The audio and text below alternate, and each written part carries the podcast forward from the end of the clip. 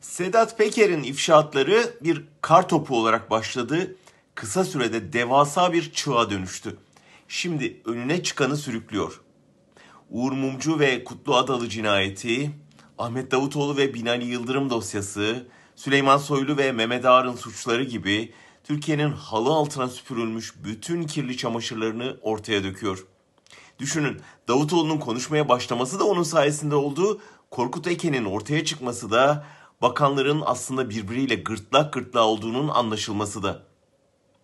Şimdilik savaşın tarafları olan Soylu da Peker de Erdoğan'a toz kondurmuyor. Tersine üstlerine Erdoğan zırhı giyerek savaşıyorlar. Ama aslında iki tarafta onun günahlarını saklıyor. Birbirlerine vurdukları her darbe asıl sorumlu olan Erdoğan'ı yaralıyor. İktidarın krizi büyüdükçe büyüyor. Köşeye sıkışan Erdoğan daha önce defalarca yaptığı gibi kendi suçunu başkasının üstüne yıkabilir. Mesela Soylu'yu harcayarak zaman kazanabilirdi. Ama MHP'nin Soylu'ya açık desteği bu yolu kesti. Bahçeli Soylu'dan vazgeçmenin bedelini hatırlattı ve Erdoğan'ı kendisiyle aynı metni okumak zorunda bıraktı. Bunun üzerine Erdoğan da en iyi bildiği çareye sığındı.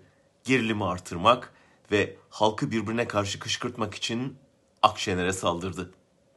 Korkudan kaynaklandığı çok belli bu saldırının seçmende yarattığı karşılığı yakında anlayacağız. Ancak Erdoğan'ın da dahil olduğu mafyöz erkekler dünyasında bir kadını tehdit etmenin ne anlam taşıdığını Peker videolarını izleyenler daha iyi anlamıştır.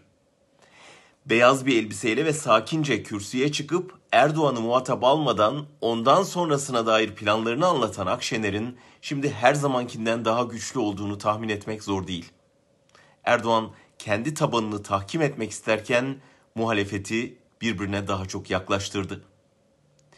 Türkiye bu gerilimi bırakın iki yılı iki ay daha taşıyamaz.